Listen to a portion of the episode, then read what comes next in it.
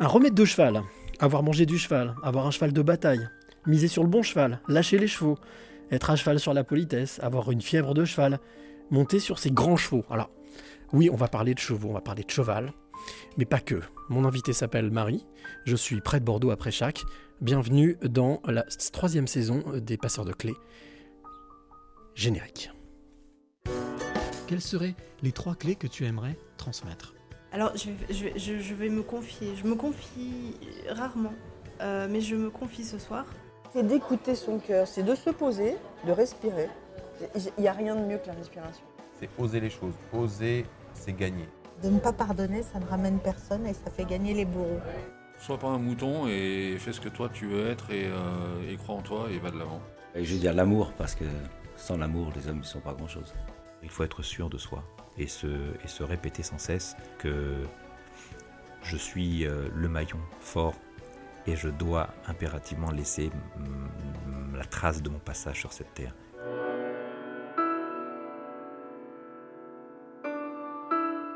Bonjour, bonjour, bonjour, bienvenue dans euh, ce nouvel épisode des Passeurs de Clés.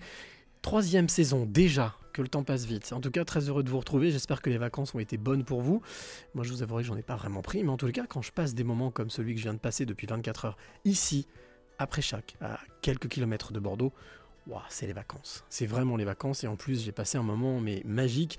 On en parlera tout à l'heure avec euh, Marie Ebling qui est mon invité. Alors justement, Marie, elle est juste en face de moi. Mais avant de vous décrire, Marie, et puis de pouvoir commencer ce podcast, comme d'habitude, nous sommes en direct. Et oui, nous sommes en live, les amis. Donc, vous pouvez commenter, vous pouvez partager, vous pouvez euh, tout simplement poser vos questions si vous le désirez à Marie. Et puis, euh, bien entendu, n'oubliez pas que, euh, eh bien, comme nous sommes en direct, eh bien, n'hésitez pas à partager ce podcast pour qu'il puisse être écouté par, bah, par, par, par tous vos amis, par toute votre famille, par tous ceux que vous aimez, que vous connaissez. En tous les cas, on va passer encore une heure riche, sympa, euh, authentique, surprenante, surprenante. Je crois que c'est vraiment le mot. Euh, et puis, bien, donc je vous l'ai dit, mon invité s'appelle Marie Ebling, elle est juste en face de moi. Elle a eu la gentillesse de m'accueillir. Je suis arrivé hier soir vers 21h. Bon, c'était l'heure la fraîche, l'heure de l'apéro. Et puis, euh, après être parti de Lyon avec ma petite choupinetta, voilà. Aujourd'hui, maintenant, je suis motorisé. C'est aussi l'une des nouveautés pour aller à la rencontre de mes invités. Alors, Marie, comment vous présentez Marie? Ben, C'est bien simple. Marie est une passionnée. Marie est, une, est une acharnée. Marie est une. Est une femme qui euh, sait exactement ce qu'elle veut, où elle veut aller. Et puis surtout, c'est que, et bien entendu, elle est bien entourée, bien entourée par, euh, bah, par tous ses copains, toutes ses copines, euh, qui sont des chevaux magnifiques, qui sont ici tout autour de la maison où nous nous trouvons. Mais ça aussi, elle vous l'expliquera. Et puis, et puis, bien entendu, alors bien, quand je suis arrivé hier, j'ai découvert une femme accueillante, souriante, réfléchie. Un peu, pas trop, juste qu'il faut. Euh, et puis, quand on regarde dans les yeux qui sont la porte de l'âme, on voit euh, une femme empathique, à l'écoute. Vous allez voir que c'est très important dans son métier, dans ce qu'elle fait. Euh, et puis, bien entendu, avec l'envie de faire bouger les choses. C'est ce que j'appelle des éveillés. Bienvenue dans le podcast Les Passeurs de Clés avec Marie Ebling. Bonjour Marie. Bonjour Cyril, bonjour à tous. Ça va bien? Bonjour à toutes. Très bien, merci. Alors, nous, on a commencé déjà hein, depuis hier, on a parlé. J'ai passé ce moment extraordinaire euh, ce matin avec, euh, avec Shana, avec, euh, Sophie- avec euh, je vais trouver, je vais trouver Fiona, avec euh, Fly, qui est devenu mon nouveau pote. Et puis, euh, et puis il y a aussi à côté, euh, alors Chris- Christelle, Christelle One Christelle One et sa maman. et Riosa. Voilà.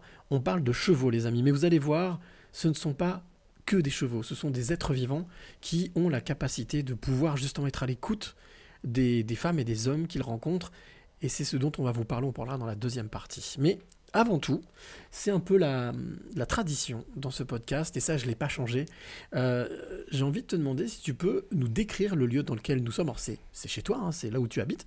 Mais de manière à ce que celles et ceux qui nous écoutent. Alors, il y a une vue sur le jardin. Euh, sur le linge qui sèche là-bas tranquillement au soleil, parce qu'il a fait très chaud aujourd'hui.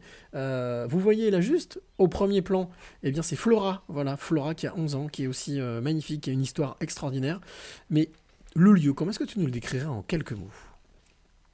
Un lieu de paix, un lieu d'harmonie, un lieu nature, un lieu où la présence des animaux est tout aussi importante que la présence des humains et réciproquement. Un lieu où on vit euh, on va dire, euh, dans, une- dans un esprit partagé, où on est plusieurs, euh, plusieurs habitations, plusieurs familles, et où on partage les mêmes passions. Un lieu entouré de pâtures, de chevaux, d'arbres, de forêts. La, forêt, là, nous sommes dans le sud girondin, et il y a beaucoup de, pins. Et voilà, on est entouré de, de forêts, de nature.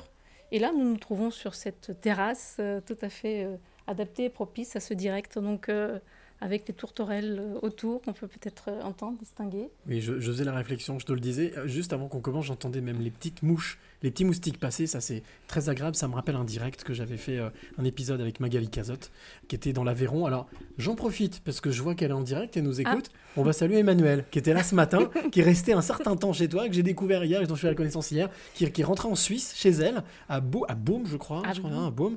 Euh, voilà, salut Emmanuel, tu vois.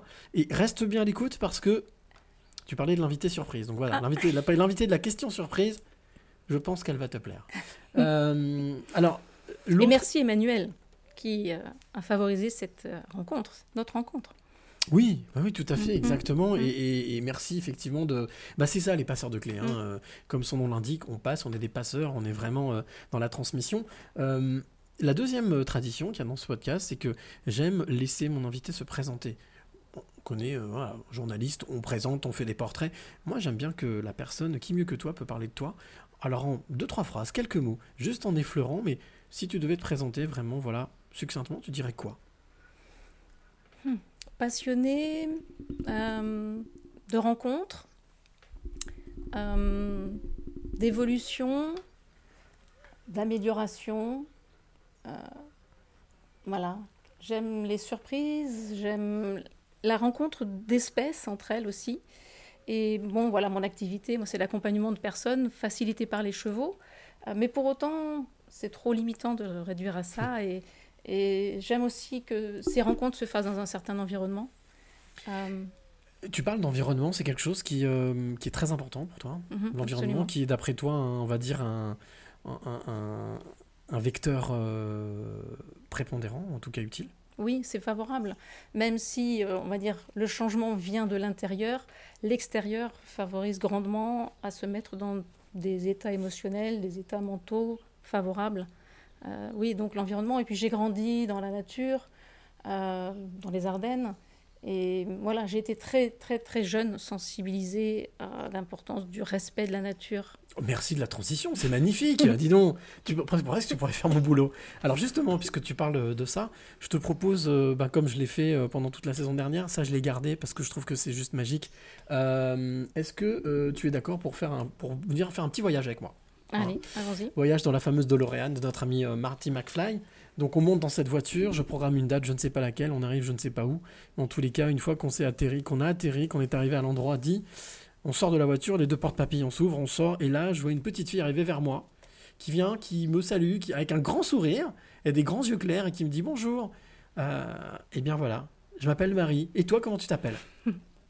Tu te souviens, euh, Marie, 6 ans, 8 ans, euh, tu as des souvenirs euh, clairs de qui était cette petite fille? Dans les Ardennes, donc? Mhm. Une petite fille qui aimait. euh, bah donc j'avais la- j'ai la chance d'avoir grandi autour des chevaux, euh, Mm. dans un cadre très naturel. Et donc cette petite fille, elle adorait s'évader auprès des chevaux, en fait. Même si pour, pour autant, à ce moment-là, c'était pas forcément la passion de l'équitation, de monter sur les chevaux, mais d'être d'être auprès d'eux, d'être avec eux.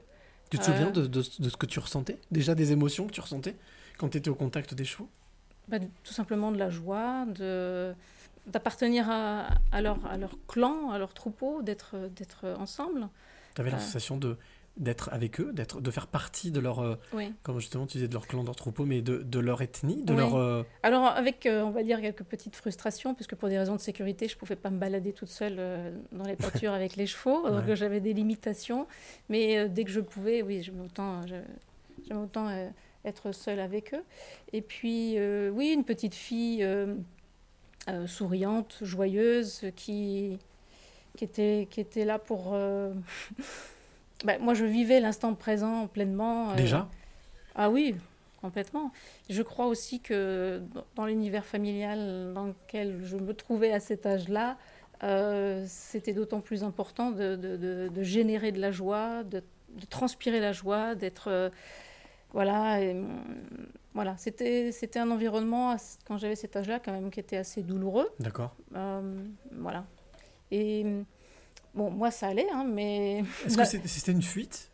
C'était une protection? C'était oui, peut-être plus une protection, Ouais. une fuite, peut-être pas. Enfin, en tout cas, un moyen de, de me sentir bien, en fait. Euh, et de, de me sentir moi bien et d'apporter du bien autour de moi. Je sentais la nécessité euh, de générer euh, du bien-être, d'être. alors là, je vais le dire avec mes mots d'adulte aujourd'hui. Mhm. Je ne l'aurais pas prononcé comme ça à l'époque, mais peut-être d'être là pour, pour réparer, pour dépasser des, des, des chocs émotionnels, pour dépasser des drames, pour, pour, pour vivre bien. une mission tu, tu, tu penses que c'était déjà, euh, même si tu l'aurais pas identifié comme ça en tant qu'enfant, mais Non, à l'époque, non. Mais oui, aujourd'hui, avec le recul, oui. on entend ouh, ouh, voilà, ça nous répond. Euh, Est-ce que cette passion des, des chevaux, donc a priori c'est familial, c'est quelque chose qu'on t'a transmis, ou c'est Oui. quelque chose que tu as découvert euh, par euh, peut-être euh, un autre vecteur? Oui, oui. alors, ma mère a été passionnée par les chevaux, peut-être pas autant que je le suis, ou également ma sœur, qui vit en Normandie, l'est également. Mais pour elle, venant de Bruxelles, ayant vécu en ville, c'était vraiment important, en arrivant dans les Ardennes, en France, de d'avoir ces chevaux. Et puis, c'est vrai que j'ai été aussi très jeune, euh, sensibilisée au fait de d'avoir à la maison des chevaux de course réformés, euh, de sauver des chevaux en quelque sorte. Mhm. Donc au début, euh, c'était une ponette, deux ponettes et puis deux, deux grands pur sang euh, réformés des courses. Mais on voyait effectivement qu'ils avaient eu un parcours pas forcément si facile, un parcours douloureux et, et c'était de leur offrir une belle retraite. Et Est-ce qu'on peut dire que tu ressentais leur, tu, tu ressentais déjà, il y avait déjà un échange, même si tu le Ah comprenais pas forcément, il y avait déjà des choses que tu ressentais et tu étais connecté à ces, à ces chevaux. Oui, parce que je voyais aussi euh, physiquement, extérieurement, euh, on va dire certaines, certaines de leurs souffrances, ou on va dire un corps qui avait, Mm. qui avait du, du vécu pas si évident. Et ça me touchait. Euh, C'était des chevaux qui étaient difficiles d'avoir en état, d'avoir euh, en bonne forme. Et ça me touchait de les voir, de les voir comme ça. Mais en même temps, j'étais consciente qu'ils étaient mieux là que le sort qui leur aurait été donné s'ils n'avaient pas été sauvés. Il y a Aurélie qui nous dit, qui a été dernière passeuse de clé la dernière saison à Marseille, qui dit Ah, les chocs émotionnels et très particulier le contact euh, au cheval est tranquillisant, rassurant. Voilà, Mm. donc ça, on en parlera tout à l'heure, forcément, dans la deuxième partie, en expliquant peut-être l'expérience que j'ai vécue ce matin, que tu m'as fait Mm. vivre, qui était juste magnifique. C'était inattendu pour moi, hein, vraiment. Je, je pensais que j'allais te suivre dans ton travail, mais en fait, non, j'ai vraiment vécu les choses de l'intérieur. Et ça fait du bien, ça fait vraiment beaucoup de bien. Euh, Est-ce que tu as grandi avec ces chevaux, justement Parce qu'on parlait de 6-8 ans, mais après, est-ce que ça a été un moyen aussi euh, de, de te dépasser, de te surpasser? Parce qu'on n'a pas parlé de scolarité, de l'école, mais ça a été peut-être un moyen aussi de s'évader? Oui.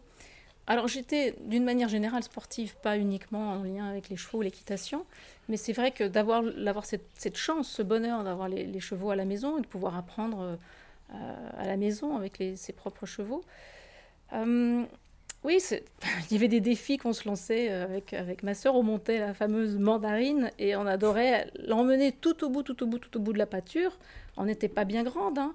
Et puis, et de là, les chevaux, quand ils sont tout au bout, tout au bout, et qu'ils sont éloignés des congénères, ils ont envie de revenir au plus vite. Quoi. Donc on revenait au triple galop. c'est moindre. C'est voilà, c'est même plutôt le quadruple galop. Mais euh, oui, dans une, dans, une, dans une innocence et insouciance euh, totale. Mais effectivement, forcément, ça donne des ailes, ça donne des forces, ça, ça, ça, ça donne une énergie, un partage. euh, On est centaure, on, on- fait corps avec le cheval. Puis il y a cette complicité avec le cheval. Des choses que peut-être aujourd'hui je n'oserais plus faire, où il y aurait plus mentalement. euh, la- oui, là aujourd'hui il y aurait peut-être plus la peur de la chute. Là, c'était même pas un sujet. Et on, avait une confiance totale dans ce poney qui, qui n'allait pas faire ça. Quoi. Et le poney avait une confiance totale en vous, Oui, en toi et en ta sœur. Oui. Euh, C'est une passion que donc, tu disais que tu continues à partager avec ta sœur. Ça, ça a été important aussi de, de partager ça? Tu penses que tu l'aurais vécu de la même manière si par exemple tu l'avais vécu toute seule? Difficile à dire. Je sais pas, mais c'est vrai qu'après, le lieu familial équestre est devenu un poney club, un centre équestre. Et, euh, et on a toutes les deux euh, beaucoup œuvré pour, euh, pour l'activité de ce centre et, et pour encadrer les stages et pour emmener les enfants en balade et pour euh, créer des programmes sur toute une semaine.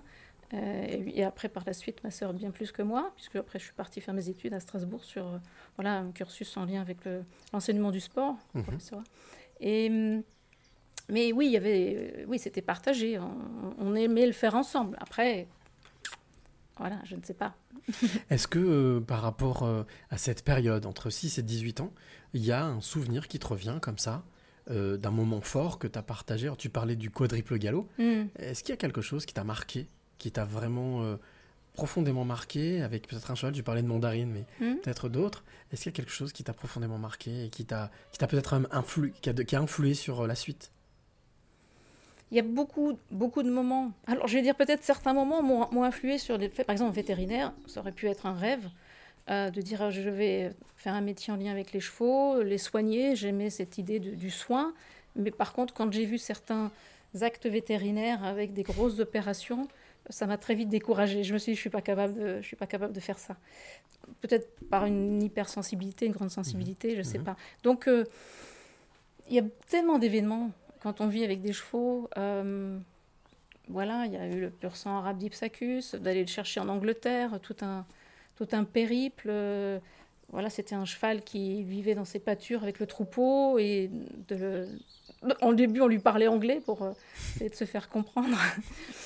Hum, voilà, pour pouvoir le, le, tranquillement, doucement. Mais c'est vrai qu'avec le recul, on, le faisait avec ce qu'on savait à l'époque. euh, pas forcément des grandes, grandes capacités d'équitation, mais avec le cœur et puis l'écoute et le bon sens. Alors, il y a, il y a Magali, Magali qui, Oui. qui nous suit, qui nous écoute, qui fait bonjour Cyril, bonjour Marie, et merci pour cette belle rentrée des passeurs de clés. Bah écoute, euh, on, va, on dira ça à la fin. hein. vous, vous dira à la fin si effectivement on a passé un bon moment. Moi, je pense qu'on va passer un très bon moment. On va, on va continuer, poursuivre justement sur ce, sur ce chemin. Alors, tu le disais, euh, tu n'es pas, euh, tu n'es, tu n'as pas tout de suite fait ce que tu fais aujourd'hui. Tu as eu une vie avant, c'est ce que tu me confiais ce matin.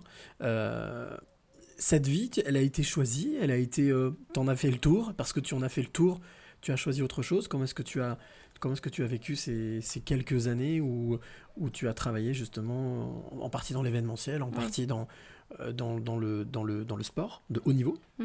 Alors, ça a été chaque, chaque moment où j'ai pris des décisions euh, de mon orientation professionnelle, c'était des évidences. Donc j'étais au collège, j'adorais le sport, je voulais faire prof de sport. J'aimais l'enseignement, j'aimais l'enseignement d'équitation, j'aimais le sport, j'aimais l'enseignement du sport. Je me dis, je vais faire prof de sport. Donc je suis partie dans ce cursus. Par contre, euh, au bout de quelques années, quand je voyais les limitations dans l'enseignement du sport, dans l'éducation nationale, je me suis dit non, c'est pas pour moi. Euh, j'ai besoin de plus de liberté, de, moins de contraintes et de faire à ma sauce. Et puis petit à petit, j'ai eu des belles rencontres d'enseignants de, de- de- de- euh, à la fac sur de nouveaux cursus à l'époque, qui étaient vraiment tout nouveaux, sur le- les sciences sociales, le management du sport. Et puis des belles rencontres, euh, notamment avec Michel, qui, qui été mon premier employeur dans l'événementiel sportif. Donc, euh, donc du coup, j'avais fait un master euh, dans le management du sport. Et, hum, et du coup, d'être dans les coulisses du sport de haut niveau, oui, ça me passionnait. Alors, il faut savoir que dans la famille, même si j'ai pas rencontré ces grandes personnes, entre guillemets, ça planait au-dessus de nous. Euh, J'avais un arrière-grand-père qui était pr- longuement, euh, longtemps président de la Fédération internationale de hockey. Ok, d'accord. Voilà, donc c'était le, le- le père de ma grand-mère, dont j'ai été très proche, ma grand-mère. Donc euh, elle me parlait de son père, euh, qui a eu des fonctions aussi euh, au niveau euh, international en tant qu'avocat. Voilà, c'était quelqu'un, un pilier dans la famille qui était, qui était très avant-gardiste, bah, d'ailleurs qui a largement contribué à ce que le hockey sur, glace soit discipline olympique. Donc ça planait. Ma grand-mère pratiquait du sport. C'était pas une grande sportive, mais j'ai des photos d'elle à cheval ou en jouant au tennis. C'était dans la famille de faire du sport. La culture sportive, on apprend la vie en faisant du sport, que ce soit du sport individuel ou du sport collectif, mais du sport quand même souvent de pleine nature. Euh, Alors, on, parle, on est d'accord qu'on parle pas forcément compétition. On Mm. parle pratique du sport, la passion du sport. oui, oui. D'accord. Euh, bon, j'ai fait un petit peu de compétition de tennis, mais à l'époque, euh, ado, euh, j'avais vraiment des grandes lacunes sur le plan mental Mhm, pour la gestion des émotions, la gestion de mes pensées. mhm. Et à l'époque, l'entraîneur du club n'avait pas les clés pour, pour m'aider. Donc euh, ça se passait bien à l'entraînement, mais dès que je me retrouvais en compétition, c'était la catastrophe. ouais. quoi. Donc ça, ça m'est resté en me disant, il me manque des clés. Là-dessus, il voilà. me manque des clés. Euh, y avait avec des frustrations, parce que j'adorais jouer au tennis, je prenais beaucoup de plaisir à jouer au tennis, mais dès que je me retrouvais en compétition, c'était la catastrophe, il n'y avait plus de plaisir du tout. Voilà. Et donc, pour revenir à ce cursus, euh, en lien avec l'événementiel, euh, j'avais cette curiosité des coulisses du sport, de comment on devient un grand champion, euh, quelles sont justement leurs clés de performance, qui les accompagne, ces grands champions, pour gérer leurs émotions, pour euh, garder leurs moyens sur, la, dernière ligne droite de la dernière finale. voilà, Com- comment ils font, que ce soit d'ailleurs des cavaliers, que ce soit des, athlètes, que ce soit en sport individuel, en sport collectif? Ça m'intriguait de dire, mais comment on fait pour, pour, pour mieux gérer ses pensées pour... Alors, pour, pour autant, j'ai jamais eu le rêve d'être championne olympique, au sens où je ne me voyais pas me dédier complètement à une seule discipline et ne faire plus que ça dans ma vie. J'aimais bien, on va dire, toucher un peu à tout. Euh, Ce qui a changé quand même. Aujourd'hui, oui, tu te dédies vrai. à, à une seule chose quand même. Oui. Euh, aujourd'hui, oui, c'est un- C'était utile de toucher à plein de choses, d'être touche à tout et de. C'est une curiosité, c'est une boulimie, c'était une envie. Oui, parce que oui, c'est ça. Et puis, et puis c'est vrai que là encore, dans ce que j'ai reçu comme, comme éducation, on va dire comme ça, euh, comme ligne directrice, euh, dans, dans se connaître soi-même, euh, ben, on se connaît soi-même aussi quand on connaît son corps et quand on l'apprivoise, quand on le gère bien, quand on le respecte bien. Donc ça, ça peut passer par la pratique du sport. Donc, expérience, expérience enrichissante, mais pas totalement concluante, en tous les cas pas totalement pleine, avec l'envie de connaître autre chose. Oui, alors parce qu'il me- Voilà, parce que être dans les coulisses du sport de haut niveau, dans l'événementiel, dans l'image, dans les relations presse, voilà, c'était intéressant, mais derrière, il me manquait l'accompagnement, l'enseignement. Je m'en étais un petit peu éloignée finalement. Et, mais par contre, j'ai eu l'occasion et la chance de rencontrer des, des athlètes de très haut niveau et leur préparateur mental. Euh, J'en ai rencontré quelques-uns. Et, là, ça fait tilt. Je me dis, mais c'est ça que je veux faire. Qu'est-ce qu'ils ont fait comme cursus? Qu'est-ce qu'ils ont fait comme formation? Euh, Bon, tout ça, c'était entre 95 et, et 2000. Donc en France, entre 95 et 2000, on ne parlait pas encore, comme on en parle aujourd'hui, De coaching, de- de coaching, oui. mental, d'accompagnement. Il y avait quelques disciplines euh, en, en tennis, en golf, en sport de formu- en Formule 1, euh, ben, en équitation. Là, en 88, on peut se souvenir de. En foot aussi, hein. il y avait déjà en foot? En foot, euh, Non, pas trop. alors s'il y avait, alors ils n'en parlaient pas du tout. hein, Mm, euh, mm. C'était justement comme dans l'agence dans laquelle je travaillais, Michel était agent FIFA de footballeurs, on travaillait, on accompagnait des footballeurs. C'était pas la priorité des prestations qu'on leur proposait, mais ça pouvait. Ça pouvait. Voilà. Et donc, euh, voilà, ces rencontres ont, ont fait des tilts et je dis, voilà, c'est ça que je veux faire. Donc, euh, euh, comment on se forme pour devenir préparateur mental? Là encore, à l'époque, il n'y avait pas de cursus universitaire, pas de cursus du tout pour, pour faire ça. Alors Donc, comment on fait quand justement il n'y a pas de cursus, il n'y a pas de formation, il n'y a pas d'école encore moins? Euh, C'est quoi? Ce sont les rencontres, c'est le bouche à oreille Mais déjà, on va voir ce qui se passe ailleurs, parce qu'en France, ça se passait pas, mais en Australie, en Angleterre, aux États-Unis, ça existait déjà, ils avaient des cursus. Bon, Beaucoup de voyages alors? Beaucoup À l'époque, pas encore. Hmm. À l'époque, pas encore. Mais du coup, je me suis formée à ces outils utilisés à l'étranger, euh, qui existaient quand même déjà en France. Peut-être pas forcément systématiquement utilisés en préparation mentale, mais voilà, ça, ça existait déjà. Comme la PNL, la sophrologie, la relaxation. Euh, la, la- de, de tout ce tout ce de toutes ces choses qu'on entend, dont on entend beaucoup parler d'ailleurs, hein, et pas forcément que dans le sport. On a la PNL, euh, la, la- préparation euh, psychologique, on va dire que dans tous les secteurs, y compris politique, même au niveau de l'entreprise, sont des choses qui sont couramment utilisées maintenant aujourd'hui. Pour revenir justement à toutes ces rencontres que tu as faites et, et à toutes ces, tous, ces, sens- tous ces enseignements, je vais y arriver, que tu as cumulés, que tu as accumulés et que tu as, que tu t'es approprié.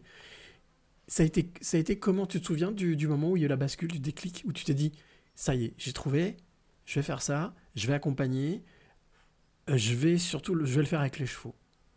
Alors, euh, Ça s'est pas fait Donc tout de suite. Ça s'est pas fait tout de suite. Alors, donc en 2000, je, je crée mon activité, je développe euh, prestations en préparation mentale, pas exclusivement avec les sportifs, mais beaucoup au départ. Et donc, je j'accompagne euh, en judo, en escrime, euh, dans différentes disciplines, en lutte, Au niveau. en patinage Bon, en haut mm. niveau, en patinage artistique, etc.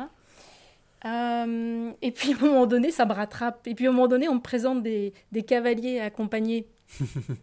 Et puis euh, voilà, il y a eu un certain nombre de concours de circonstances où petit à petit les chevaux reviennent. Et ça, c'était en 2002, en 2003. Retour. Euh, et vraiment des personnes, euh, même peut-être même encore avant, 2001, 2002, où des personnes me disent Mais Marie, tu devrais rencontrer un tel, tu devrais faire ci. Et puis c'est vrai qu'en parallèle de l'activité de préparation mentale avec les sportifs, je faisais aussi de la formation, du consultante en entreprise, en, en- en s'inspirant des clés de performance du sport de haut niveau. donc l'accompagnement de manager sur cette, sur cette base.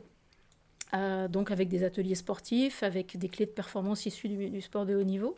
Donc ça me faisait rencontrer beaucoup, là encore, d'intervenants de, de- de très haut niveau, des entraîneurs. Et puis petit à petit, par toutes ces rencontres, ces séminaires, ces réseaux, bah, je rencontre des personnes qui me disent Mais Marie, lis ce bouquin, notamment Le Tao du cheval de Linda Kohanov. Bah, Marie, tiens, je vais te présenter euh, un tel, euh, notamment Pierre Durand, donc champion olympique, qui lui, en 88, pour préparer son, son Olympiade, euh, euh, s'était tout à fait remis en question après 84. euh, après les Jeux de Los Angeles et, et avait fait tout un cursus, toute une démarche en préparation mentale. Donc lui faisait partie des pionniers qui connaissaient la préparation mentale. Et là, à ce moment-là, en tant qu'entraîneur de jeunes cavaliers, m'avait euh, mis en relation avec, euh, avec des jeunes cavaliers. Donc c'était voilà, c'était anecdotique, c'était drôle parce que ça, ça revenait, ça revenait, ça revenait. On va dire toutes les semaines ou tous les mois, il y avait les chevaux, on, on m'interpellait sur les chevaux quoi. Donc j'ai été prise entre guillemets dans un entonnoir euh, où les chevaux de nouveau faisaient partie de ma vie. Et, et tu te souviens du, du- justement de, de ce déclic, de ce moment où ça a basculé? Ce jour où ça a basculé, où tu t'es dit Allez, là maintenant, c'est sûr, je vais revenir au cheval et euh, je, vais, euh, je vais travailler avec le cheval. Alors, il y, en a eu deux. Il y a eu la lecture du livre, Le Tao du cheval, de Linda Mhm. Kawanov. Euh, et puis, il y a eu aussi un stage. Alors, le stage, l'intitulé du stage, je ne sais plus. Mais alors, c'était amusant parce que cette personne avec laquelle j'ai fait ce stage était normalement installée dans le sud de la France. Et puis là, euh, tout ça s'est fait euh, vraiment des synchronicités euh, de, de quelques heures, de quelques jours. Clac, clac, j'apprends qu'elle vient faire un stage à trois quarts d'heure de, de route, là où je vivais, dans les Ardennes à ce moment-là. Et, et- et ça s'est fait, j'ai pu m'inscrire en dernière minute, etc. Et donc là, elle me dit, euh, euh, ben Marie, c'est ça que tu vas faire. Avec ce que tu as actuellement comme activité d'accompagnement de personnes, en coaching, en préparation mentale, en entreprise, euh, il y a les chevaux, bah oui, c'est une évidence. C'est ce que tu vas faire. Tu vas Et tu l'as vraiment senti comme une évidence? À ce moment-là, je- non, j'étais un peu rattrapée par les doutes en me disant, mais j'avais l'impression de ne plus rien connaître Ah, le mental, le mental. Il y avait le mental, mais il y avait aussi un peu l'émotionnel qui me titillait en me disant faut être à la hauteur de la situation, à la hauteur des enseignements des chevaux. Et j'avais vraiment l'impression de ne plus les connaître parce que je les avais connus, euh, on va dire, jusqu'à mes 18 ans à fond, mais assez intuitivement, même si j'avais été prendre des cours d'équitation, que j'avais mon galop 7 à l'époque. Et voilà, c'était sur de l'enseignement de l'équitation classique, c'était pas du tout sur une approche comportementale ou éthologique. J'avais vraiment l'impression de plus connaître les chevaux. Alors, c'est vrai que je les- je- je- c'était en moi, puisque j'avais vécu petite avec eux et je les avais beaucoup observés, mais il y avait, oui, il y avait ce truc. Il fallait, il fallait que je me, mon sentiment à ce moment-là, c'est, faut que je me forme. Et, et ça correspondait à un moment aussi, j'avais envie de voyager et donc, ben, c'était important d'aller se former à la source, Mhm. là où, euh, dans, dans- en Amérique du Nord, euh, là où un certain nombre de professionnels faisaient déjà ça depuis de nombreuses années, alors qu'en France, euh, je veux dire, on n'en parlait pas, où il y avait peut-être un ou deux qui, qui faisaient des stages. Euh, et voilà, donc me voilà partie à l'aventure au Canada, et dans un premier temps, et puis après en Arizona. Et, là, effectivement, de dire oui, mais ça je fais, ça je sais faire, ça je comprends, etc. Donc c'est venu confirmer des choses que, que je savais faire, mais ça m'a surtout voilà, développé le capital confiance. Et puis, de, puis les voyages aussi, c'est certain que quand on part à l'aventure, avec un niveau d'anglais moyen, quelque peu très moyen à ce moment-là, euh, ça renforce euh, la confiance et voilà, l'envie de se dépasser, et puis d'aller rencontrer de différentes personnes, dont des, des- dont, dont des rêves aussi, c'est-à-dire de, de- de connecter avec les natifs américains. Euh, les Navarro, et là de me dire, Ah, je me retrouve en stage avec une, une dame qui a l'air fort sympathique et qui euh, travaille, euh, euh, qui, est, qui est psychiatre et qui travaille euh, sur une réserve indienne, euh, en centre hospitalier, euh, et qui, qui côtoie des Navarros et qui, qui les accompagne, alors dans leur détresse pour la plupart. Mais je me dis, poum, poum, poum, ça faisait tilt, quoi. Les chevaux, les Indiens. Des euh, belles synchronicités qui s'accumulaient. J'étais dans, dans un rêve, quoi. Alors, même si ça n'a strictement rien à voir avec ce que tu fais aujourd'hui, j'en profite parce que c'est quelque chose que beaucoup de gens connaissent. Je vais parler d'un film avec Robert Redford, L'homme qui murmurait à l'oreille des chevaux. Là. Lui répare les chevaux. Lui ne travaille pas avec les chevaux pour que les chevaux réparent les êtres humains. Mais est-ce que déjà, c'est un film que tu as vu, que tu as regardé Et j'aimerais avoir ton regard sur ce film. Est-ce que c'est un film qui est juste? Ou est-ce que c'est un film, un film qui est plutôt romancé? Alors, c'est un film. euh, on va dire que. Merci Robert Redford de m'avoir donné envie de regarder ce film. D'accord. On se demandera pas pourquoi, hein, mais bon.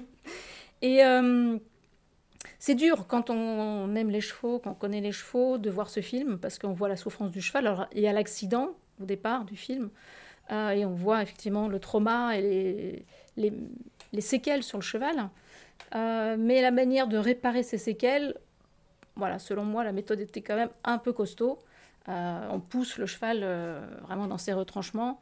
Euh, Ce serait pas la méthode que tu utiliserais toi en tous les cas? Non, je ne sais pas pour autant s'il y a une autre méthode bien meilleure qui fonctionnerait, mais voilà, moi je, je proposerais à ce cheval d'aller vivre une vie en troupeau et euh, retrouver je ne liberté. pas Mm. par la force euh, ou la contrainte ou la contention pour, euh, pour guérir ce cheval. Non.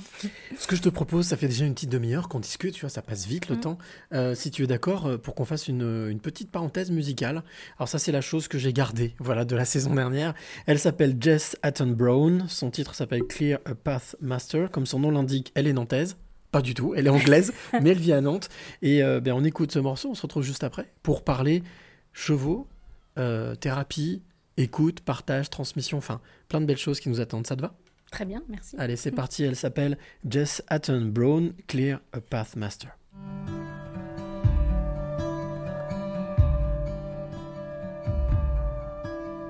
I only wanna be inside this heart. I only wanna be inside this waterfall.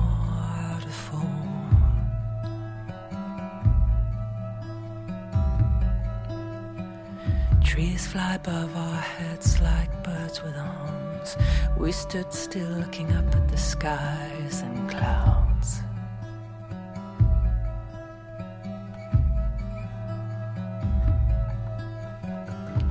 Yesterday's broken stuff of us nearly broke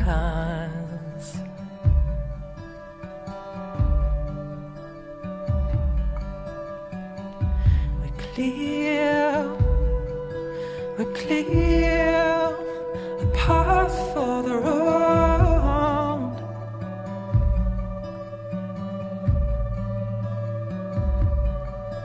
We dig, we dig, we dig,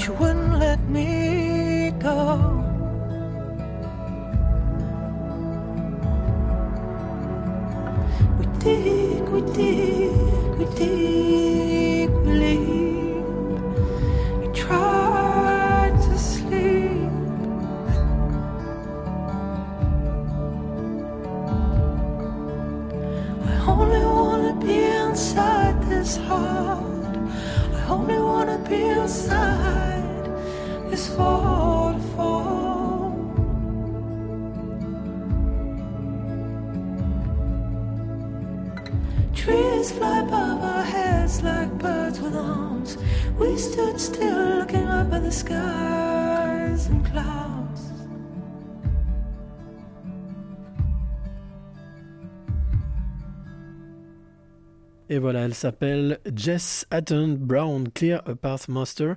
Et ben oui, donc elle habite à Nantes et elle a une voix juste magnifique. Alors c'est ce que j'ai expliqué à Marie qui est juste en face de moi. Je lui disais, mais pour moi, j'ai l'image de chevaux au ralenti qui courent. En plus, on a un petit papillon blanc qui est passé au même moment. Voilà, j'espère que toi qui es de l'autre côté, tu as apprécié ce titre.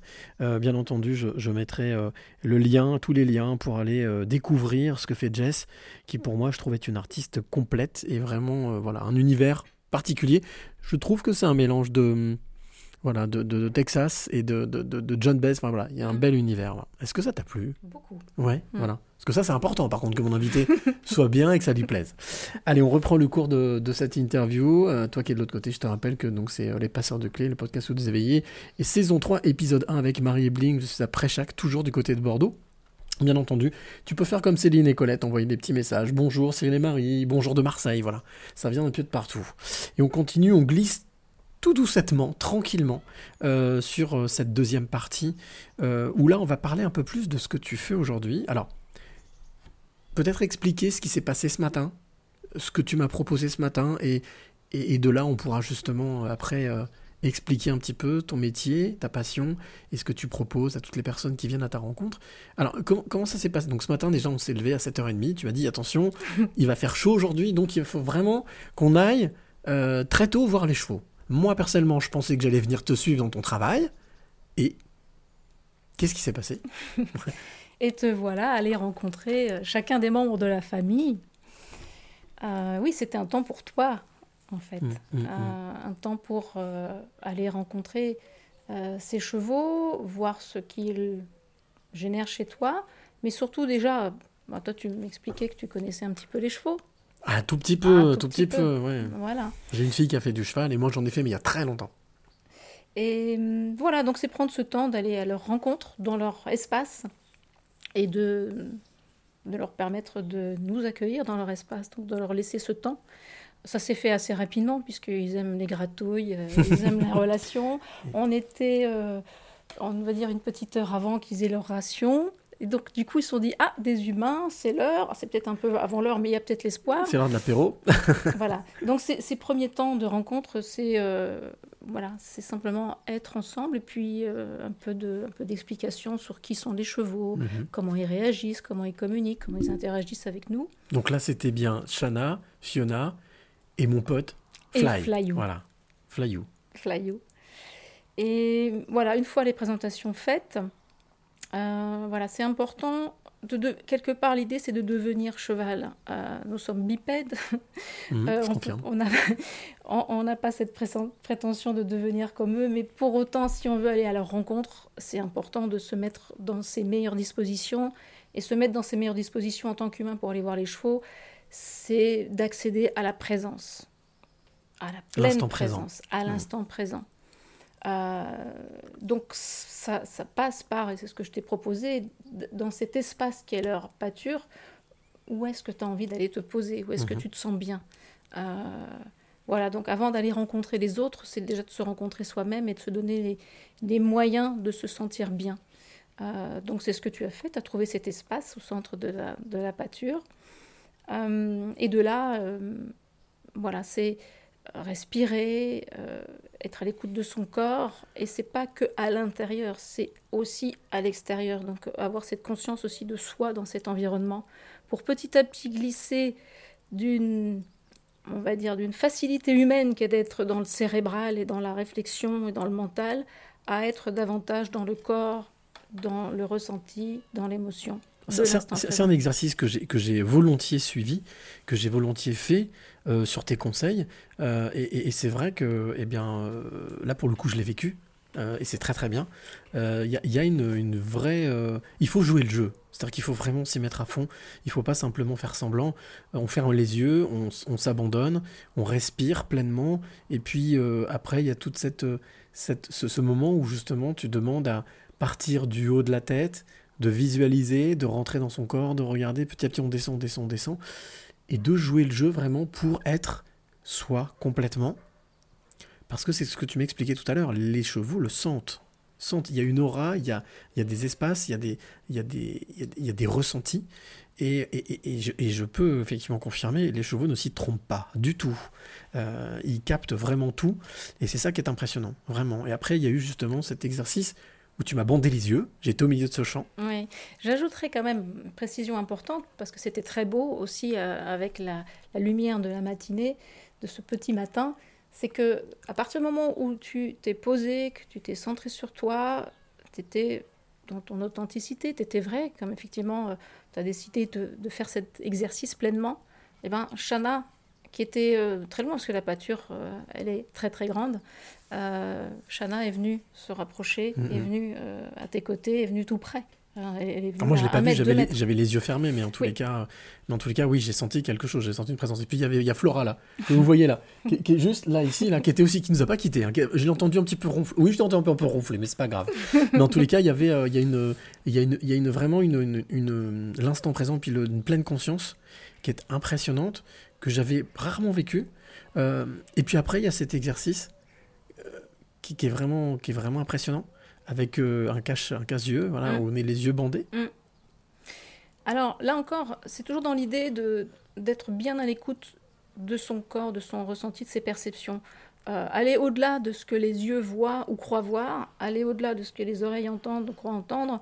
Euh, les yeux bandés, c'est c'est vraiment pour euh, avancer, on va dire, dans l'inconnu, on pourrait dire dans cet immense champ des possibles, parce que là vraiment la pâture est immense et euh, ça, s'illustre bien, et, de se faire confiance. Alors ça veut dire aussi de me faire confiance, hein, effectivement pour, euh, pour partir sur de bonnes bases, pour être accompagné, euh, ça se construit aussi cette relation de confiance, et d'avancer dans cette pâture vers les chevaux en sachant à peu près plus ou moins où ils sont, et, progressivement de rentrer dans leur espace. Et toujours en étant à l'écoute de son ressenti, donc à tout moment s'arrêter si on ressent le besoin de s'arrêter ou de reculer. Ou, euh, voilà. Et là encore, si à un moment donné on ressent la nécessité absolue d'ouvrir les yeux et de retirer le masque, c'est possible. Mais euh, là encore, euh, on avance progressivement, petit à petit, dans cette confiance en soi et en l'autre et en les autres. En Alors, comme tu me le précisais ce matin, euh, ce, ce genre d'exercice est quelque chose que tu pratiques régulièrement avec des personnes, des particuliers, mais aussi des chefs d'entreprise. Euh, comment comment, euh, comment est-ce que tu arrives, toi? C'est la question que je me suis posée tout à l'heure. Je me suis dit, comment est-ce que tu arrives, toi, à rester dans une énergie pleine? Euh, parce qu'on sait très bien qu'en fonction des personnes qui sont là, il y a plus ou moins de difficultés, plus ou moins de pleurs, plus ou moins d'émotions. Comment est-ce que tu arrives à, à garder l'assiette, l'équilibre de l'assiette? Je crois que c'est grâce à toutes ces années d'expérience, de pratique et, le quotidien avec les chevaux qui m'apprennent en permanence à, être dans cette présence, dans, cette, euh, dans cet accueil, dans cette neutralité, euh, tout en étant suffisamment en empathie pour, pour, pour pouvoir accompagner l'autre, euh, mais sans être pour autant éponge qui prend tout de l'autre. Non, euh, c'est pas le sujet. Mais voilà, je, je, vais expliquer ça par le fait que oui, c'est c'est le- l'enseignement au fil du temps euh, euh, des, des- chevaux, principalement, même si effectivement les exercices de sophrologie, de relaxation, de conscience de soi, euh, voilà, j'ai fait aussi depuis de nombreuses années des, des séminaires avec Joe Dispenza. Un neuroscientifique, un conférencier, et donc voilà, de travailler cette, cette pleine présence, cette conscience de ses pensées, cette conscience de ses émotions. euh, euh, voilà, je veux dire, j'accompagne l'autre, mais je suis aussi euh, toujours en conscience de qu'est-ce qui se passe à l'intérieur de moi et de chasser ce qui n'est pas adapté à ce moment-là, de me remettre dans les émotions élevées euh, adaptées. Euh, donc je fais des allers-retours en permanence Mm. entre, entre l'autre que j'accompagne, entre moi, pour rester bien à ma place, bien centré. Euh, et puis bien évidemment le troupeau, parce que là, on- on- les chevaux sont libres, sont libres de toutes leurs réactions. Ah, je confirme. Ils sont totalement libres. Ils sont, on, on- c'est nous qui évoluons dans leur espace. Mm. Euh, tu sais, en fait, ça c'est quelque chose que j'ai gardé aussi de la saison dernière parce que je trouve ça juste magique. Ce que j'appelle la question d'invité surprise. Mm. Ça, je sais qu'Emmanuel, si tu nous écoutes dans ta voiture, tu- peut-être que tu n'es pas très loin de la Suisse d'ailleurs. Il te reste encore peut-être une heure ou deux de route. Voilà, donc reste bien et écoute bien, justement parce que c'est le moment de la question d'invité surprise. Alors, c'est la tradition. Je te pose quand même la question. Est-ce que tu es d'accord pour écouter cette question et surtout y répondre? Ah oui. C'est le principe. ok, alors on y va. Et euh, tu vas essayer de deviner qui te pose cette question. Bonjour Marie, Alors, voilà, je tenais à vous poser cette question. Est-ce qu'à travers votre coaching créant une osmose entre l'homme et l'animal, vous avez l'impression que le lien qui s'établit avec le cheval aide les personnes à renouer leur être profond, comme le suggère aussi cette parole du grand poète mystique Rumi Ô cavalier habile qui cherche ton cheval, reviens à toi-même. Voilà, je vous remercie beaucoup pour votre réponse et je vous souhaite la plus belle des continuations. Voilà, donc tu l'as reconnu Magali. Cazot. Eh oui, eh oui, c'est Magali. Magali qui faisait partie de l'épisode. Merci, euh, Magali, de cette question. Ouais, ouais, donc voilà, donc c'était euh, l'invité de, de l'épisode euh, 41 de la saison 2, Magali Cazot, qui était en Aveyron. Alors, cette question, parce que maintenant il faut y répondre. Oui. D'accord, bah voilà, oui, tout simplement. Oui, absolument. Absolument. Euh, Qu- Qu'est-ce qui te semble le plus important dans, euh, dans les moments que tu passes avec ces personnes que tu accompagnes? Parce qu'on peut parler d'accompagnement. Tout à l'heure, on parlait, je te demandais, thérapeute, facilitatrice, c'est compliqué de mettre un terme sur ce métier. Ce qui est sûr, c'est qu'au-delà du métier, c'est une passion. Il faut aimer les chevaux, il faut aimer les humains, il faut aimer la transmission. Euh, il faut être convaincu en le potentiel de chacun aussi. Il faut être idéaliste, il faut être optimiste. Ah oui, optimiste, euh, idéaliste, euh, peut-être aussi. Euh, oui, voilà, je, je pense qu'il y, a il y a quelque chose de l'ordre de la magie quand il y a cette rencontre. Quand les gens viennent en stage, alors pour les particuliers, c'est une démarche volontaire. Pour les entreprises, parfois, c'est pas forcément une démarche volontaire. C'est imposé. c'est pas tout à fait la Mm. même, la, même- la même logique. Euh, pour autant, il y a quand même la magie des chevaux qui opère. Il y a quand même quelque chose qui se Mm. passe. Et hum, ils ont un rôle. euh, ils ont un rôle vraiment important dans, euh, dans l'accompagnement de l'humain à, à être, à être plus authentique, à être plus vrai, à, à- à accéder à quelque chose de plus grand. Euh, Lâcher prise. Parce que lâcher j'ai- vécu ce moment tout à l'heure. On a Mm. parlé de la première partie, mais la deuxième partie, on est revenu prendre une petite collation, voilà, faire la pause. Mm. Il y avait un deuxième exercice que j'ai trouvé. C'est pour ça que je te parlais de Robert Redford. C'est incroyable ce moment que j'ai passé avec justement avec Fly, Flyou, euh, mon, nouveau pote. Euh, on était dans un dans, dans, dans, le, dans le manège extérieur, et là il s'est passé un truc incroyable. C'est-à-dire que il était libre, il était à côté de moi. Je lui donnais, je lui disais voilà ce qu'on allait faire. Alors fais le tour autour des autour, autour des plots, et après j'ai rapproché les plots pour le faire passer au milieu des plots. Il y a eu un petit moment d'hésitation parce que là ça venait de moi effectivement, il y avait problème d'intention, mais c'est incroyable ce, ce- ce- cette connivence qu'il peut y avoir entre l'être humain et le cheval. Et elle, elle est là dans la mesure où l'être humain est vrai et authentique, ce qui était ton cas, et, et tu es relâché et tu étais présent, et, et elle était là quand tu as lâché la nécessité d'atteindre l'objectif, mais que Mhm. tu as accédé à une clarté d'intention, mais avec du lâcher prise. Euh, et à ce moment-là, pour eux, pour les chevaux, c'est waouh, on est bien ensemble. Parce que ils sont experts dans la relation, dans la relation de confiance. Donc ils savent, ils peuvent détecter euh, si euh, on est cohérent, si on ne l'est pas, si on a le cœur qui dit euh, quelque chose et peut-être le mental qui dit l'inverse. Eux, ils ont besoin qu'on soit alignés, qu'on soit présent et aligné. C'est propre aux chevaux ça ou c'est beaucoup d'animaux qui sont comme ça? Par exemple, je prends le cas, le cas de l'ours. Ah, ah, ah, c'est une bonne question. le Là, connais j'ai- pas, j'ai- mais, je mais connais pas. Est-ce qu'on peut imaginer que c'est vraiment euh, chez le, le- le- le- on va dire dans la classe animale d'avoir cette, euh, cette- cette- ce côté brut qu'en fait, il n'y a pas dans Tourloupe, il n'y a pas de manigance, il n'y a pas de manipulation. On est vrai. Nous, on est vrai, donc on veut que vous, vous soyez vrai. Alors, on va dire qu'il y a probablement une différence entre les, les animaux de proie et les prédateurs. Euh, mais tout dépend aussi du contexte et de pour quelles raisons on se retrouverait face à l'ours ou face au loup euh, ou face au cheval. Euh, si c'est dans leur environnement, s'ils sont affamés ou pas, il y a beaucoup de, il y a beaucoup d'éléments, beaucoup de paramètres. ouais. Moi, je te propose quelque chose. C'est voilà, c'est tout nouveau, c'est tout chaud, c'est dans la nouvelle version.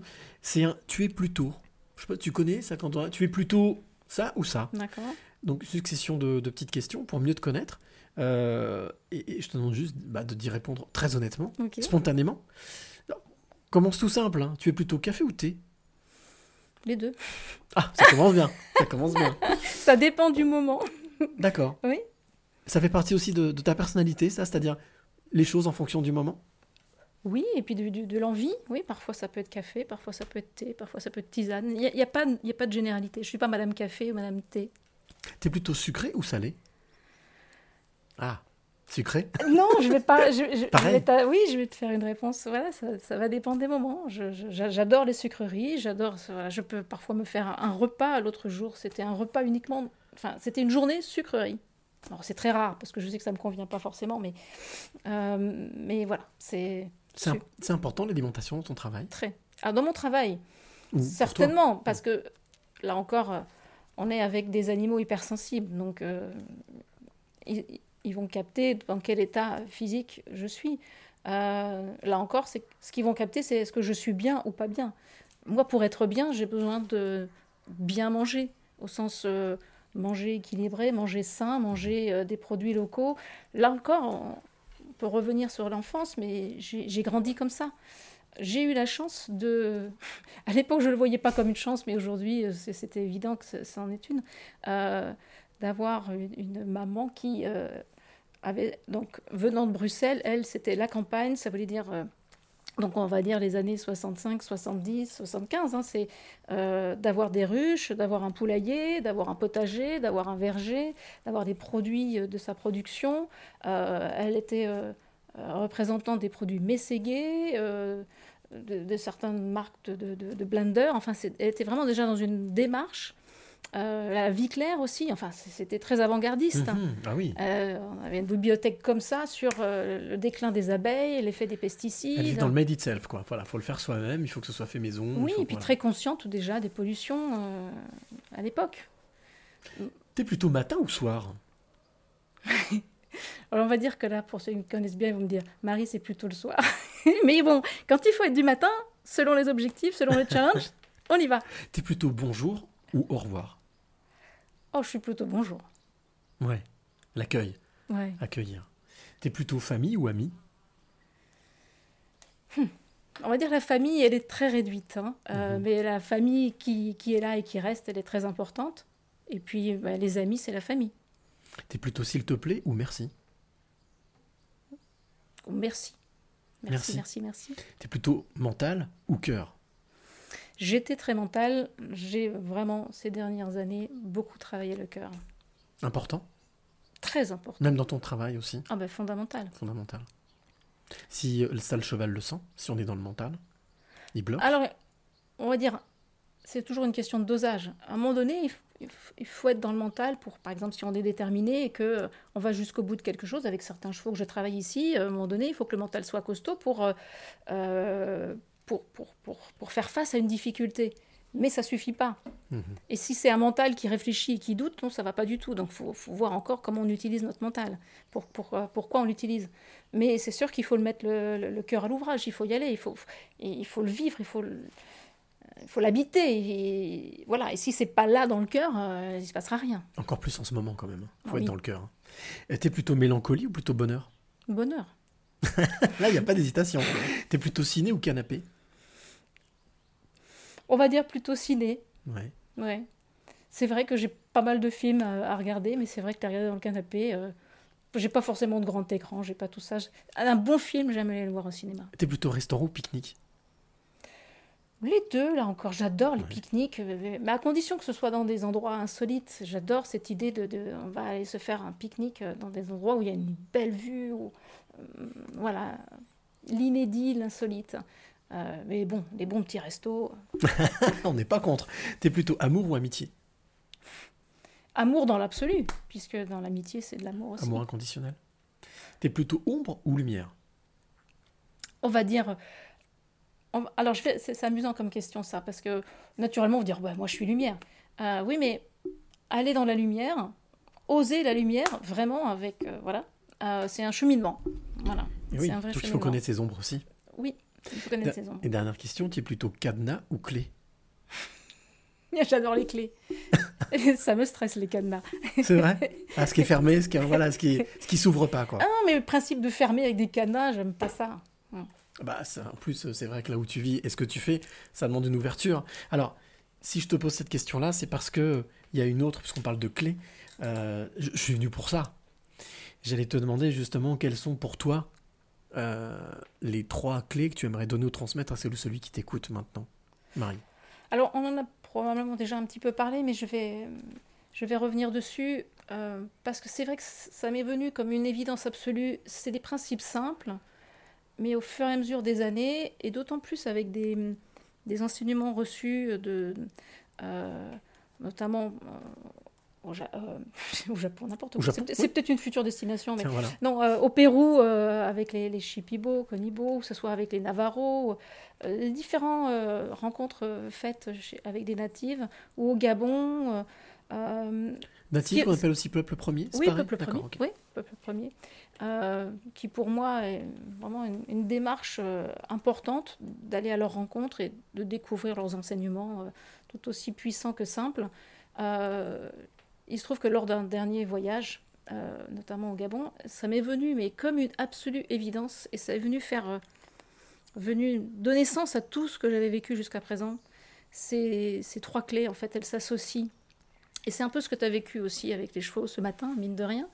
C'est déjà, la première, c'est l'attention. C'est cette fameuse pleine présence, c'est d'être attentif à soi et aux autres, attentif à ses pensées, à son ressenti, attentif à son environnement, mais aussi attentif à, à ce qui est tout autour de soi et qui est plus grand que soi, pour vraiment accéder à cette pleine présence et sortir du mental et euh, se transformer simplement par, euh, voilà, on va dire, c'est comme si on, on accède à ses capacités en fait. Être là et bien là. Être- Être là et bien là. Mm. On est, euh, voilà, pour moi, le, le vrai, il est là, quoi. Donc cette fameuse attention, parce qu'on sait aussi, et tu as pu peut-être en rendre compte ce matin, euh, c'est que euh, là où je mets mon attention, je génère de l'énergie. Mhm. Et donc, sur quoi je veux mettre mon attention? Sur quoi je veux géné- générer de l'énergie dans ma vie, que ce soit au quotidien, mais aussi en général euh, ou Sur quoi je dirige mes pensées Sur quelle émotion euh, je veux avoir en moi? Donc, tout ça, ça va générer de l'énergie. Donc, où est-ce que je veux diriger mon énergie Ce que tu veux fait? dire, par exemple, c'est que si je focalise mon énergie sur de la peur, je vais vivre dans la peur et des choses qui vont m'entourer vont générer générer cette peur, Oui. vont alimenter Tu- cette peur. Oui, tu vas nourrir cette, cette énergie-là. Mhm. Ouais. Donc le choix de l'énergie, donc l'attention, c'est la première clé. Ouais. L'attention. Et Ouais. la deuxième La deuxième, c'est l'intention. D'accord. Donc c'est là encore être clair sur ses intentions. Euh, donc c'est à la fois, euh, bah, c'est mental, mais c'est aussi effectivement émotionnel, c'est ça vient du cœur.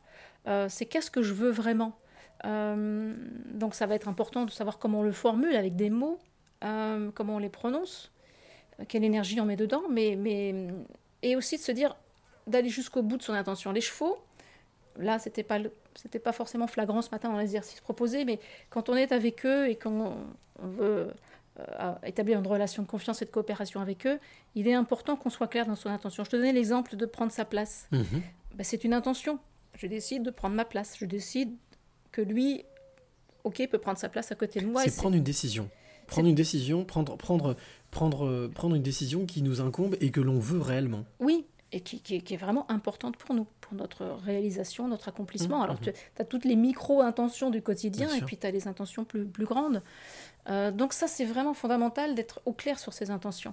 Et... hum, Parce que sinon, c'est les intentions des autres qui vont guider notre, notre vie. euh. Est-ce qu'on peut dire, je me trompe ou pas, en disant que tes intentions impliquent tes décisions ou jouent sur tes décisions Ben, la- enfin, les- les- les- oui, les décisions, c'est consécutif à l'intention. C'est ça, c'est l'application, c'est l'action qui Oui. fait suite à l'intention. Oui. J'ai envie d'aller me baigner, donc je vais me baigner. Voilà. Hmm. voilà, dans la mesure où il y a une rivière euh, glaciale à côté. voilà, on peut- voilà, c'est ça, exactement. Donc là, il va falloir mettre une intention plus forte. Là, celle-là, c'est de l'audace. On Ah, est dans voilà. l'audace. Donc, attention, première clé, l'attention, l'intention. Oui. Et la troisième clé, Alors la troisième, c'est la réalisation. On en parlait aussi ce matin. C'est c'est l'action. Euh, mais avec ce fameux lâcher-prise.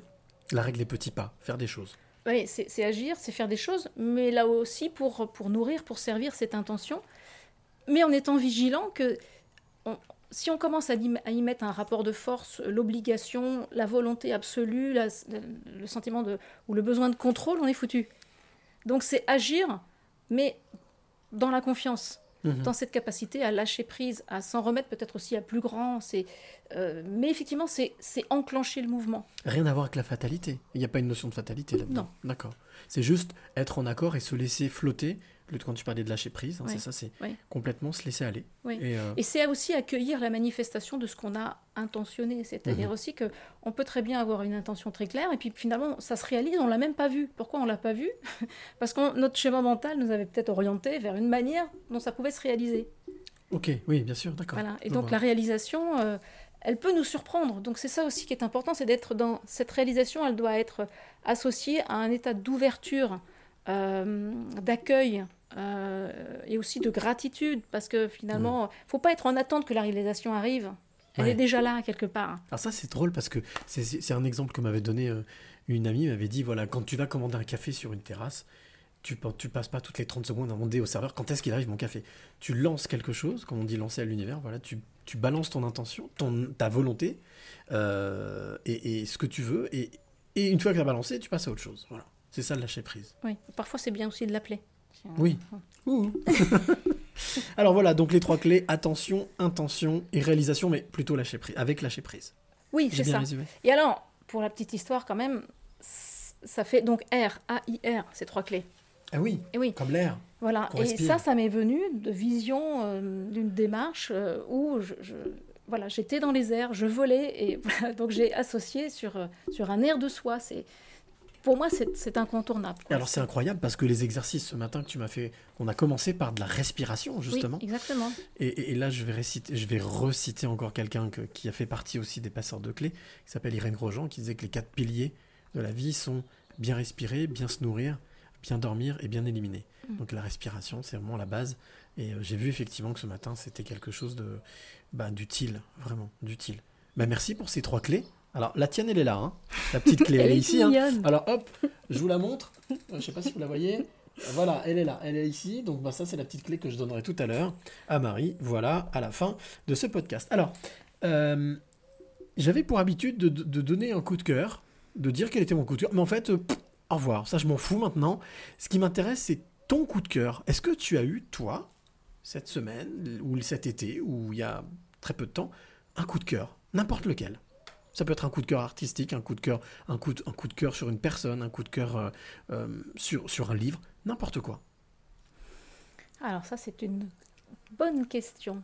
Euh, J'avais envie de dire, spontanément, il y a deux choses qui me viennent. Mais bien sûr.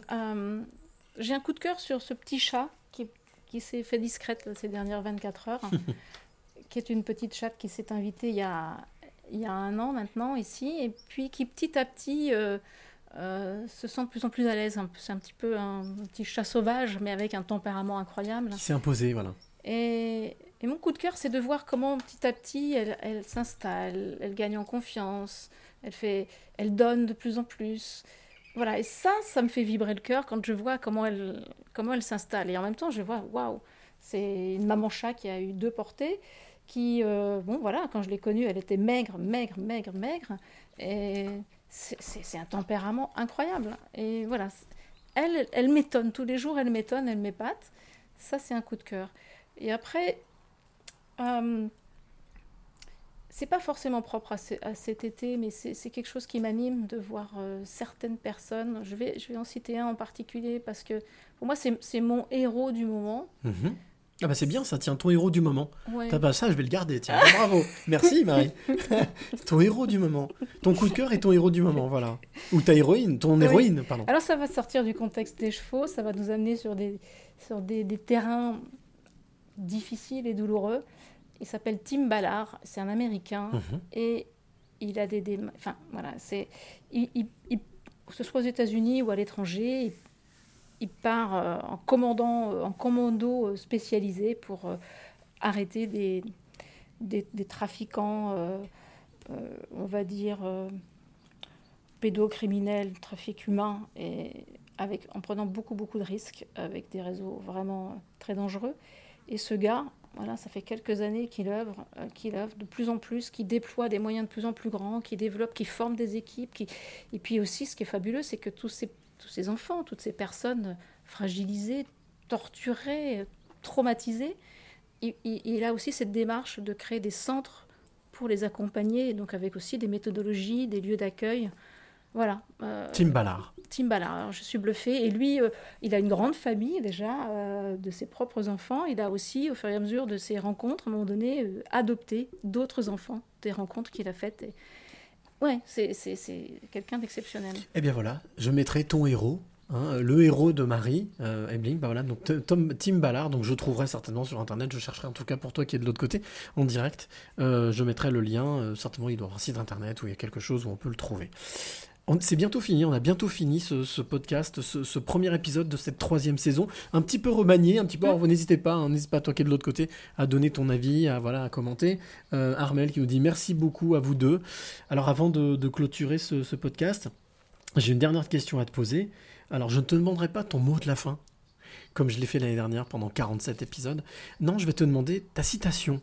Je t'ai demandé ce matin de réfléchir à une citation, à quelque chose qui te semblait euh, euh, important ou quelque chose qui te, que tu mettrais en lettres d'or. Quelle est cette citation? Alors, tu m'avais aussi posé la question, voilà, c'est ou un- lié à un ouvrage qui m'a qui m'a inspiré. Mhm. Et euh, c'est toujours intéressant ces questions et cette démarche. Et finalement, je, reçu- je suis revenue à un des premiers livres qui m'a le plus marqué euh, tout au début de mon cheminement en développement personnel, il y a 25-30 ans, je ne sais plus. Euh, c'est L'alchimiste D'accord. de Paulo Coelho. Et euh, finalement, il y a des expressions dans l'alchimiste, ça fait partie peut-être maintenant de certaines expressions euh, comme l'univers conspire, tout l'univers conspire à, te- Mhm. à- voilà, À nous permettre de réaliser euh, notre rêve.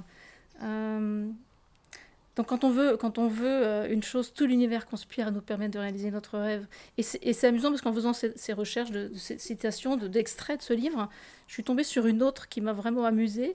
Euh, c'est c'est dans, le présent que réside le secret du futur. Si tu fais attention au présent, tu, veux, tu peux le rendre meilleur. Et si tu améliores le présent, ce qui viendra ensuite sera également meilleur. Donc on revient sur, L'instant présent. sur l'instant présent, sur qu'est-ce qu'on en fait de cet instant présent, qu'est-ce qu'on Mhm. vibre dans l'instant présent. Et pour que le futur soit meilleur, il faut déjà que on soit bien dans cet instant présent, donc euh, qu'on cultive la joie, qu'on cultive le bonheur, qu'on cultive euh, la gratitude, euh, l'amour, La vie, quoi. la vie, voilà, la vie, quoi. La vie. Et donc, euh, voilà, le, le futur, c'est maintenant. Et, et, et- et construire son futur, c'est vivre pleinement l'instant présent. C'est joli ça, le futur c'est maintenant. Hmm. C'est très joli. Bravo. Merci Marie. Merci beaucoup de m'avoir accueilli chez toi. Alors, je vais squatter encore un peu jusqu'à demain. Donc on continuera, on continuera nous à papoter, à boire un coup. Euh, en tous les cas, euh, toi qui es de l'autre côté, qui a écouté ce podcast, ben merci beaucoup. Euh, ça y est, c'est parti la troisième saison. Alors là, le mois de septembre, on se retrouvera donc les trois autres dimanches. La semaine prochaine, je serai à Oulin dans la banlieue lyonnaise avec un gars que j'adore particulièrement, qui est vraiment mon chouchou depuis un certain temps, qui s'appelle James Iron. Tu verras, toi qui es de l'autre côté, c'est un homme formidable, nouvelle découverte encore pour toi. Et puis on se retrouvera aussi le troisième et le quatrième dimanche de septembre, mais à partir d'octobre, on passera à deux dimanches par mois, de deuxième et le quatrième dimanche, et, euh, mais ce qui n'empêchera pas de, continuer à, à faire de belles rencontres. Alors, bien entendu, comme je le dis à chaque fois, ce podcast sera rediffusé sur ma plateforme cyrildeschamps.com, mais aussi sur Deezer, Spotify, iTunes. Alors, n'hésite pas à partager si tu as aimé ce podcast. Et comme je le disais, voilà, ben, on se retrouve la semaine prochaine. Et comme j'ai pour habitude aussi de le dire très souvent, il y a le bouton like, c'est magique, commenter, c'est super. Mais il y a un gars qui s'est cassé la tête à créer un bouton partage. Alors si tu aimes, eh bien n'hésite pas à partager dès que la publication de ce podcast sera faite sur, euh, sur ma page Facebook. Merci encore Marie Merci, de m'avoir accueilli, d'avoir passé ce moment. J'espère que tu as passé un bon moment. Très bon. Ouais. Mm. En tout cas, le temps était là. Mm. On a passé un super moment. Moi, j'ai passé un moment euh, agréable, authentique. Ce matin, tu m'as fait vivre un truc que je ne pensais même pas être capable de vivre. En tous les cas, euh, merci pour, euh, bah oui, pour, pour m'avoir fait euh, vivre tout ça. Et puis, euh, bien, à la semaine prochaine pour le deuxième épisode euh, de la saison numéro 3 des Passeurs de Clés. Et comme je le dis, je le dis, je le dis à chaque fois, on se retrouve la semaine prochaine. Mais d'ici là, n'oublie jamais de dire. Merci. Le plus beau mot du vocabulaire. Et chaque fois qu'on remercie la vie pour tous les trésors qu'elle nous donne, on attire des choses positives et on attire ce que l'on pense et ce que l'on aime.